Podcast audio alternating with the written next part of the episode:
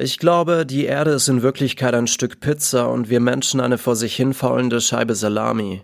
Gott hat uns vergessen. Wahrscheinlich haben wir ihm einfach nicht geschmeckt, wer kann's ihm auch übel nehmen, und so liegen wir zusammengequetscht in einer der Rillen seiner Lieblingscouch und philosophieren vor uns hin, weit kommen wir dabei natürlich nicht. Ich saß vor kurzem nachts in der U-Bahn in Berlin, kam von einer kleinen Feier und lauschte einem Gespräch. Zwei junge Dudes in meinem Alter, außer uns niemand im Abteil und jedes ihrer Worte war gut zu hören. Eigentlich war ich schon kurz vorm Einschlafen, doch plötzlich war ich wieder hellwach. Es war, als würde jemand einen kalten Kübel Wasser über mich kippen. Denn sie begannen über die flache Erde zu reden darüber, wie wir belogen werden, dass die Sonne nur ein paar Kilometer groß ist und über der Scheibe kreist, und ich dachte mir nur, nicht schon wieder. Seit einem Monat hatte ich nichts mehr von der flachen Erde gehört, doch jetzt war sie wieder da. Ich bin eigentlich eine sehr gechillte Person. Trotzdem gibt es einige Dinge, die mich aufregen. Bei manchen weiß ich auch nicht mal warum. Not my business. Normalerweise, klar, jeder soll glauben, was er will, und es ist gut so. Aber aus irgendeinem Grund verletzt es mich, wenn ich höre, dass Menschen glauben, die Erde wäre flach, obwohl es mir eigentlich total egal sein sollte. Vielleicht aus Mitleid Galileo gegenüber, vielleicht sehe ich ihn unterbewusst, also vor meinem inneren Auge, wie er von der katholischen Kirche verfolgt wird, weil er behauptet, die Erde wäre nicht das Zentrum der Welt. Vielleicht, weil für solche Menschen all die Revolutionen umsonst waren, all die Erkenntnisse und das Blutvergießen. Natürlich gibt es weitaus größere Probleme, aber irgendwie macht es mir Angst. Ich hatte sogar mal extra dafür eine kleine Kurzgeschichte geschrieben. Jene, die mein Buch lasen, kennen sie. Es ist mein persönliches Mantra, welches ich mir immer wieder ins Gewissen rufe. Und es ist anscheinend wieder mal an der Zeit, es vorzulesen. Ich glaube, die Welt ist eine Scheibe, sagte er zu ihr aus voller Überzeugung, so als wäre er vor ein paar Tagen mit einer selbstgebauten Rakete in die Umlaufbahn geflogen, um sich selbst ein Bild von unserer Heimat zu machen. Sie beide befanden sich auf einem kleinen Berg, nicht weit entfernt von ihrem Dorf und blickten auf das vor ihnen liegende Tal. Entsetzt schaute sie ihn an. Das ist nicht dein Ernst, oder? antwortete sie. Als Physikstudentin konnte sie diese Aussage nicht einfach so im Raum stehen lassen, trotzdem verurteilte sie ihn nicht. Die Liebe zwischen ihnen war zu groß, als dass eine solch banale Aussage sich zwischen sie stellen könnte, dennoch wollte sie ihn ein wenig zum Nachdenken anregen und spielte das Spiel mit. Sie beide waren Kinder der 90er Jahre, hatten miterlebt, wie die Welt von Jahr zu Jahr schnelllebiger wurde und wie die Technik damit begann, ihren Alltag zu bestimmen. So wurde aus ihrem ersten Schwarz-Weiß-Handy schon nach zehn Jahren ein Smartphone, mit welchem sie plötzlich Zugriff auf alle Informationen dieser Welt hatten. Nicht enden wollende Wellen an Daten, welche jeden Tag größer und schneller wurden. Von Tag zu Tag wurde es schwieriger, Luft zu holen. Eine Erkenntnis nach der anderen, unzählige Ideen, Errungenschaften, Widersprüche, Lügen und Wahrheiten, alles verschwommen ineinander. Jeden Morgen eine neue Flut. Vielleicht zu viel. Noch. Vielleicht mussten sie sich alle erst daran gewöhnen. Eine Art geistige Evolution. Immerhin veränderten die Menschen diese Welt schneller, als sie sich an sie anpassten, und ob sie es wollten oder nicht, alle waren Teil von diesem endlosen Meer an Eindrücken. Jeder von ihnen war eine dieser Wellen.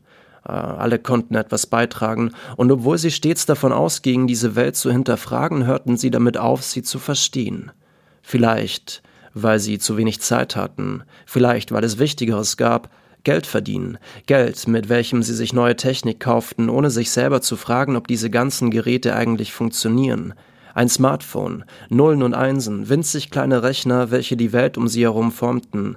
Smartphone-Kameras, deren winzig kleine Sensoren Millionen von Lichtzellen besaßen, mit einem Filter, der das Licht in die Grundfarben aufteilte, blau, grün und gelb, digitalisiert und in kleinen Pixeln auf dem Display neu zusammengesetzt. Dies zu wissen war nicht nötig, um all diese Technik zu benutzen, und so konnte auch die Erde wieder flach sein. Er war damit nicht alleine. Tausende, Millionen von Menschen begannen damit in zahlreichen Videos, Bloganträgen und Theorien Glaube zu schenken, und so wurde die Erde eines Tages wieder flach. Videos mit Abertausenden von Klicks zeugten von der Wahrheit. Wer sie nicht sah, war blind. Wie soll sie das Gespräch nun am besten fortsetzen? Ihm die Fakten aufzuzählen würde nicht, nicht genügen. Er würde von ihr verlangen, dass sie es ihm beweist.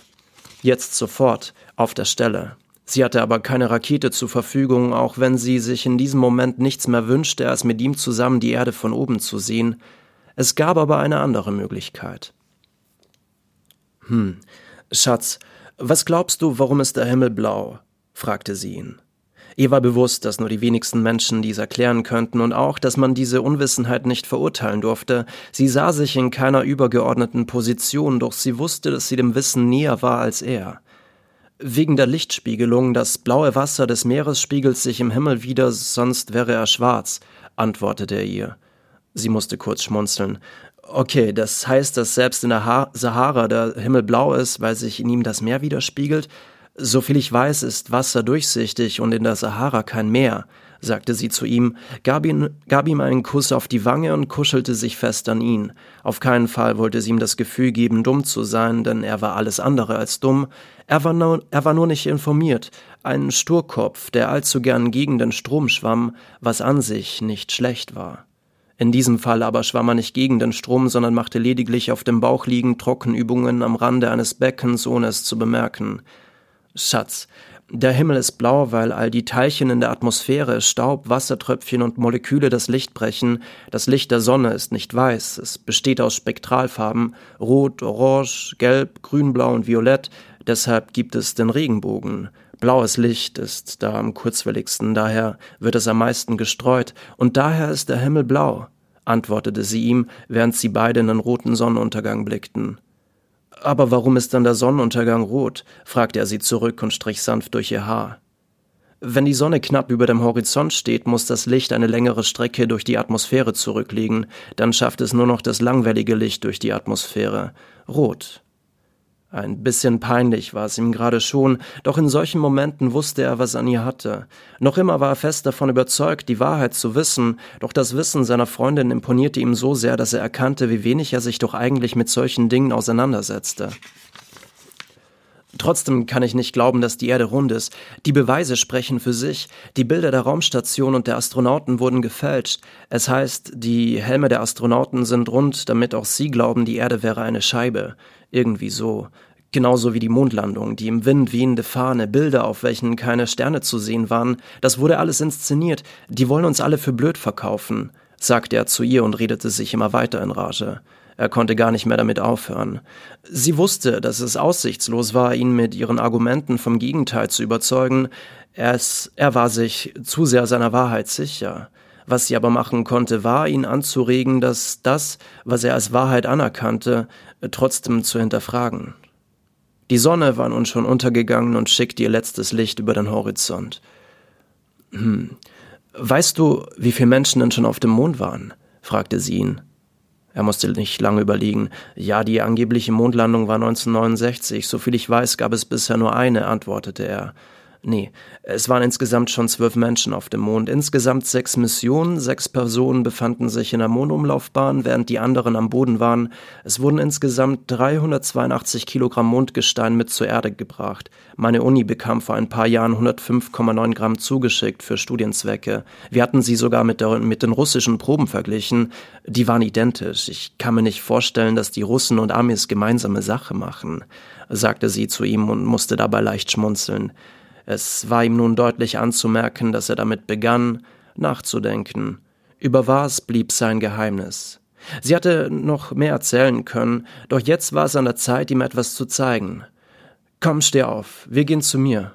So stiegen sie auf ihre Fahrräder und fuhren den kleinen Berg hinab. Er hatte keine Ahnung, was sie vorhatte. Schnell hatte sie schon einen Vorsprung von mehreren Metern.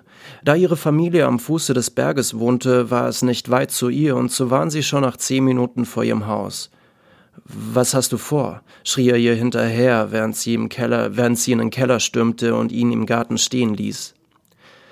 Nach zwei Minuten kam sie wieder raus zusammen mit einem kleinen Teleskop, ein altes Geburtstagsgeschenk von ihrem Vater. Es war ein weder gutes noch schlechtes Teleskop, irgendwo in der Preisklasse zwischen 200 und 300 Euro, doch gut genug für ihr Vorhaben. Sie platzierte es in der Mitte der Wiese und blickte auf den Nachthimmel. Sie kannte die Sternbilder in und auswendig und konnte die Position der Planeten schon nach wenigen Sekunden bestimmen. Keine einzige Wolke am Himmel.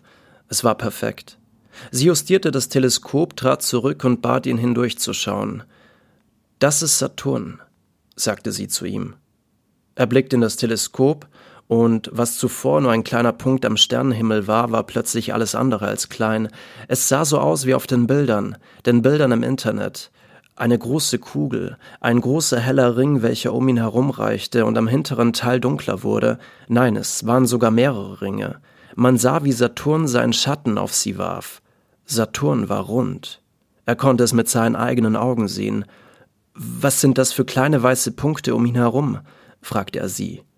Das sind vier seiner größten Monde. Insgesamt hat er 62.